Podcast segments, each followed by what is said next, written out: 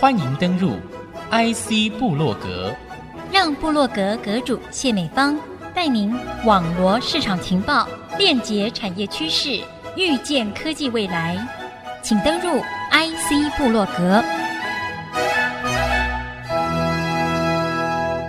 欢迎听众朋友再度收听 IC 部落格，这里是 IC 之音竹科广播 FM 九七点五，我是阁主谢美芳。节目频道上呢，和听众朋友分享一支台湾的隐形冠军。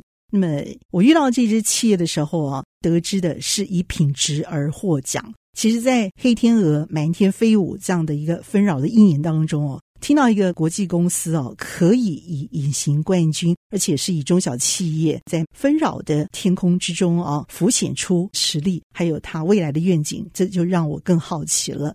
因此，迫不及待的邀请这一家位于台中我们的精密机械一条街重要的一家隐形冠军——明昌国际工业股份有限公司的董事长张庭维来到节目当中。Brian，欢迎你。主持人你好。你知道，每次讲到 Brian 的时候，就会觉得说，这是一个聪明的 guy。你不是小开耶，你是董事长诶，到底怎么回事？我想问一下，好不好？第一题其实是蛮硬的题目，嗯、介绍一下您的公司啊，嗯、是在什么样的一些情况之下？你真的是小开吗？你是接棒而来的吗？然后这个公司的成绩大概是怎么样？透过您的分享来认识一下。其实我大概是二十年前加入公司，那时候二十七八岁，那也很年轻。其实那时候的明仓规模也很小，其实呃那时候公司规模大概不到一百个人吧，然后营业额也其实也还不到一亿台币。不过我有个很有智慧的父亲，他虽然在我们加入公司之前，公司的规模一直没办法做大，但是他教导了我们很多经营的智慧。我们很幸运加入公司的时候。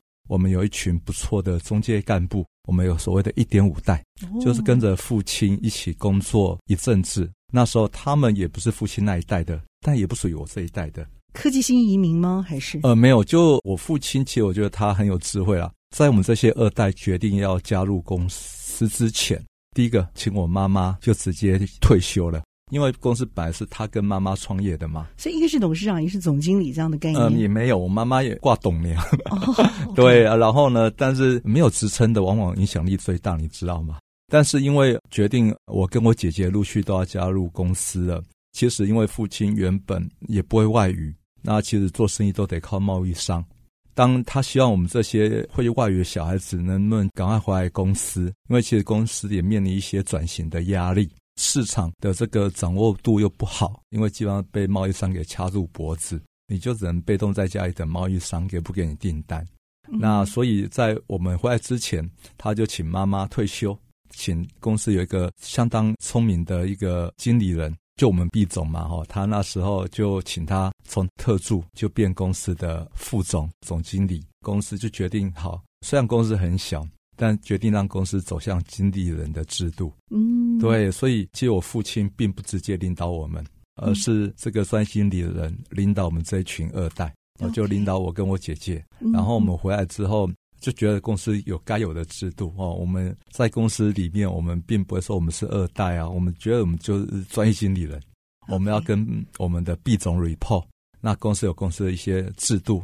毕总已经建立一些制度了，那我们就在这制度之下哦，去呃做工作的表现。我们也有我们的 KPI，那我们要追求业绩成长。呃，所以呃那时候我印象比较深刻是回来之后，公司的技术算是有点基础了。然后，毕竟我们回来的时候，公司已经二十多年了嘛，是。那只不过在市场上一直打不开。嗯。那我们回来，公司一直想要转型，我们就跟姐姐拿着产品就到国际上去参展了。你们的呃产品要介绍一下。哦，我们算手工具产业，台中就是几个大产业嘛，脚踏车、呃工具机，然后再来就手工具。嗯、我们的产品基本上是用在手工具，所以我们的工具箱是用来装这些手工具的。嗯、对啊，然后可能赛车场啊，哦，美国一般家庭的 garage 啊，里面都会有我们家的产品。这是比较 to C 的，啊，比较消费性的。那像一般的欧美的工厂实验室。呃，车队这种比较专业的地方也会用到我们，这就比较 to B 的生意啦。哦，Okay. 做专业市场，所以我们的东西可以卖到消费性市场，也可以进到专业市场。这工具箱，车库里头，车库里面，哦、美国人喜欢 DIY，所以他们会买大大的工具箱，里面摆工具。那假日就自己修修车、改装车子。我们的工具箱，我们自己也是蛮高度克制的，尤其早期我们做欧洲市场，欧洲客户对产品外观的要求、功能性的要求其实还蛮多的。从早期我们到参展，让客户看见，就是因为我们能把客户的需求转变成产品的样子、产品的规格，嗯、让客户喜欢我们的东西。所以我们才有办法从一个营业额不到一亿的公司，哦，在经过这二十年的努力，我们长大成一个二十几亿的公司。二十几亿公的公司，一年成长一亿耶！哦，是那个这个过这二十年，我是觉得还蛮疯狂的。很大成长，我觉得真的是，当然我们自己很努力，嗯，那干部真的也撑住这样的压力。那当然，市场的客户对我们也很大的支持啊。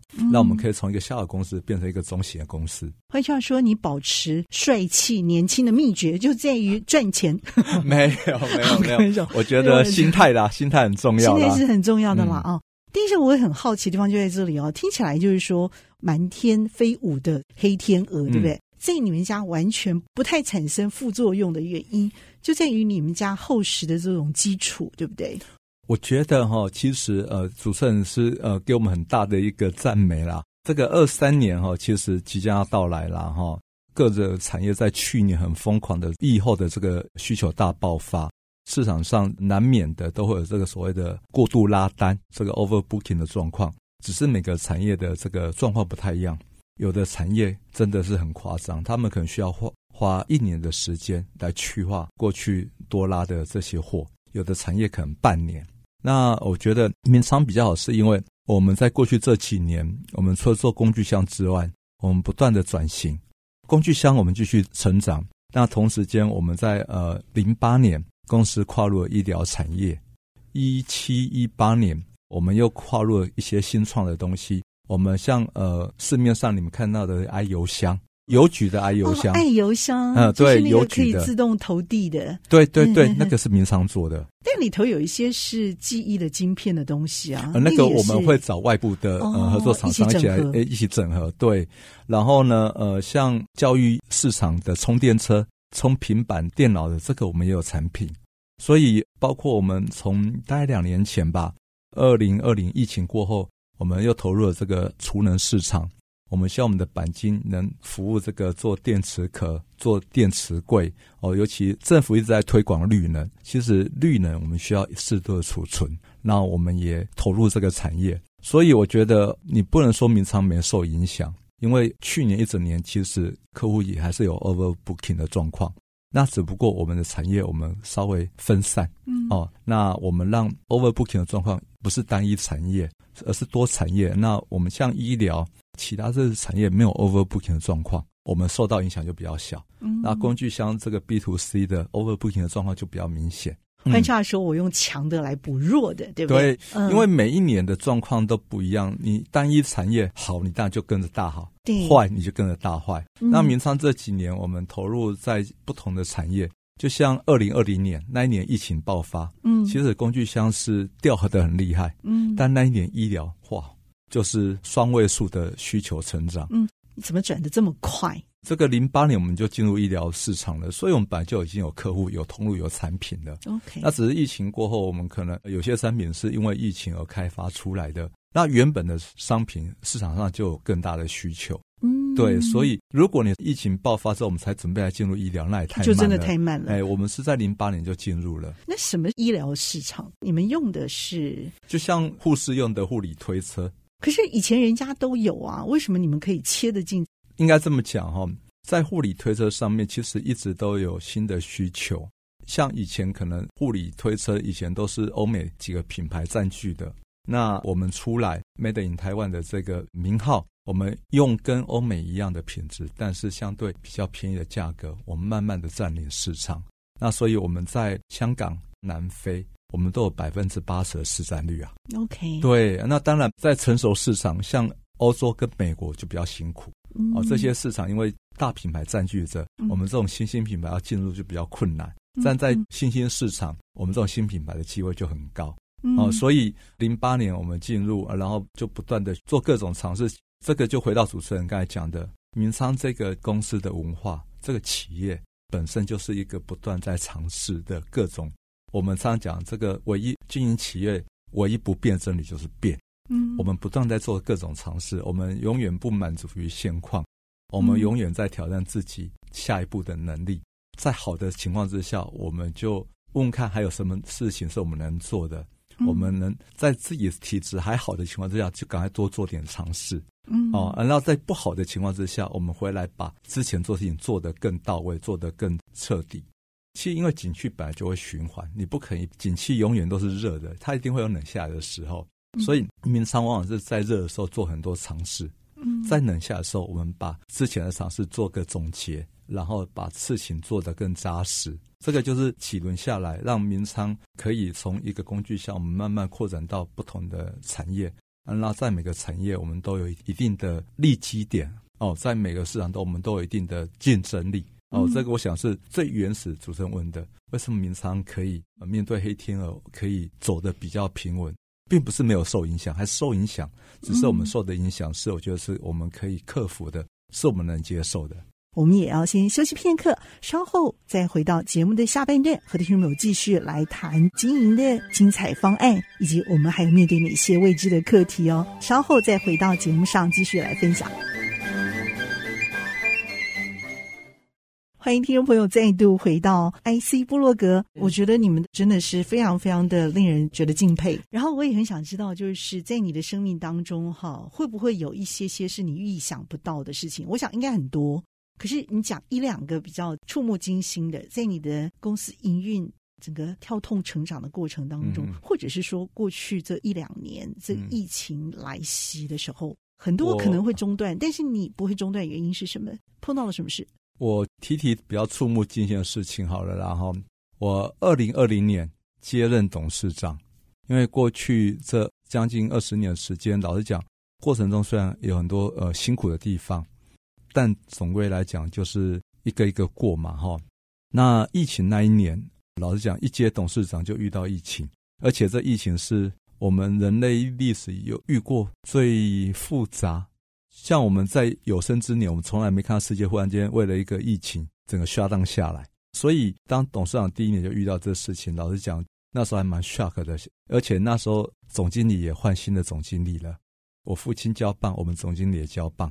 交给呃现在的总经理叫陈总，我们两个年轻人就把公司的担子给接下来了。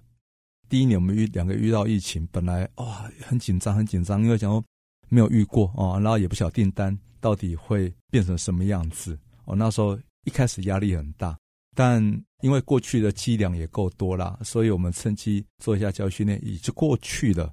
啊、讲说啊，那好像最难熬的一年就过去了。就没想到更难熬的是，反倒是二零二一，整个客户报复性的下单，那这不是好消息吗？哦，不是，哦，因为接了单之后，结果我们的原物料狂飙涨，我们的主要原物料涨了一百趴，就是涨了一倍。没有先备好就是了，因为没有想到很难备好，因为客户下单下的很急。那一般来讲，我们在采买的东西，我们不会没事去压原物料。多急，我很想知道，就是说一夕之间吗？就，就一夕之间，客户忽然间就一年的单子就丢下来给你了。本来是一个月，本来是一，一个月一个月下，现在是呃一年下，一年都一口气下给你，有的一口气下半年。就所以原物料上游厂商也脑筋动得快，很快就是飙涨。对，就就瞬间就全部飙涨，然后你根本来不及备料，你也没那么多钱备料，因为客户没有事先付你钱呐、啊，所有的物料都是等到你交货之后他才付你钱呐、啊。所以你不可能去压那么多原物料，所以老实讲，在二一年那一年，真的是因为台湾也有疫情嘛，供应商也不稳定，供应商也说做做关关的啊，然后有些供应链来自国外，传奇不稳定啊，然后有些遇到封城啊，遇到什么东西，其实真的那一年是客户每个都要货要等级，但你回头一看，你的供应链相当不顺畅。然后干部每个人都累得快挂掉了，就一天二十四小时不够用就是了。对，就大家同时在面临解决没有遇过的问题。嗯啊，那比如说你的外劳，因为二零年大家疫情订单减少嘛，那瞬间忽然间整个需求回来，每个都在抢工人。哦，去年缺工，的问题，这个各行各业都看得到的。那你也碰到确诊然后员工的事情？一定一定的，一定的，嗯、这这谁都遇得到。所以去年其实对我来讲是相当相当辛苦的一年，有很多订单我们是流着眼泪把货出掉的，嗯、因为你知道这一个是赔钱的。嗯嗯嗯啊、呃，所以去年老实讲前半年来看财报，真的是都很不想看财报。你看业绩好成这个样子，但你的财报却是亏损的，嗯、你知道那压力有多大？就你你们也没有把那个产品或技术价格上涨吗？呃，要有啊，要跟客户调，但是你不可能坐地起价，哦，因为这些客户跟你都是长期的关系。OK，你的原物料厂商中钢没有在管你的，就像这些货运厂商，这个都有点像赚时机钱，哪怕他跟你签了约之后，嗯、他也可以跟你讲说。哦，我没有船哦，啊，除非你用高一点价格，我帮你弄船。嗯哼，他们这个没有在讲诚信的，但我们跟客户关系不可能搞成这样子啊。父亲留下来的第一个就是诚信，我们尊重合约的原则，所以我们后去跟客户谈涨价，客户也说你要给我时间，我让你涨，但是你不能立即，我要跟市场做价格调整，要一点时间。哦，所以我们花了一季、花两季，才慢慢把价格调整上来，但也不是调整到位。因为如果要调整到位，要跟客户涨四十几趴，嗯，客户也没有人受得了，对，okay, okay. 所以我们相当辛苦的一年呐，是，对啊，不过熬过来了。所以这中间受惠的到底是谁啊？上游厂商就中钢、长荣，所以一年年终奖金六十个月，啊，就这么来的。我就常开玩笑讲，我说他们赚的钱里面好多是本来是应该是我们要赚的，嗯、全部被他赚走了，嗯。所以刹那之间，市场的利益分配整个转向，嗯，因为这样的一个风向球，整个改变了，好像谁抓得到那秒差，就是变成一个战情室一样，在那一夕之间，你就要决定很多事情了，才能够挽回一些。嗯，但是因为这样子算下来，你还是有赚到吗？我讲白话文是这样，但事实上我不应该这样讲，我觉得很现实。所以我想问一下，你学到的功课是什么？学到的功课啊，学到功课，我认为啦哈，我学到功课是说，呃。对于任何的这种以后再遇到这些东西，其实，在打变动之后，任何的订单来，其因为你在疫情过后，当你看到那么多订单，你应该要很开心，没错。但其实你要一些危机感，因为我想人类比较棒的优点是我们学习过了，我们就会在乎。那可能会跟客户提醒，我用一季一季跟你接单，我不能一口一件你年单，因为我不晓得。疫情过后的原物料长什么样子？我就一季一季来，然后甚至在以后再遇到这种疫情，我会跟客户提醒，你要不要这时候也稍微补一点货？哦，因为我们客户是面临到疫情过后，他拍照给我看，每个人仓库都是净空的，没有货。我说你们你们太保守了，应该在货边卖的时候你们就要下单了，而不是到没有货才来跟我要货。所以在客户端管理，我觉得要更积极一点。就是不要让客户真的到没有货，他才来跟你做。大这个就像高速公路塞车，大家都在廉价查出去玩，那高速公路当然就塞车啦。嗯，如果大家能把这个客户，像我们管理客户，早一点让客户就先跑一些单，而不是全部塞在那时候，那或许我们也不会生产的压力这么大。我们去年是不管任何成本，拼命加班，就只是为了希望，哪怕这订单是赔钱的。我们都希望赶快把货送给客户，因为希望他市场占有率要维持着。嗯嗯，对啊，所以我认为啊，结论就是在任何的大变动之后，任何的订单来，任何订单我们要更审慎的来估哦，不要太过乐观。那在这个变动的过程中，我们要掌握市场状况哦，也鼓励客户定期的做一点补单，不要到整个没货才补单。就客户管理这一块，我们要更积极啦。嗯，OK，我现在有一点开始了解到，说一秒啊，这个人就可以从这个天堂下到地狱，嗯，但是一秒呢，也可以让你从地狱天堂，嗯，端看我们怎么样来有智慧的来看这件事情的一个发展。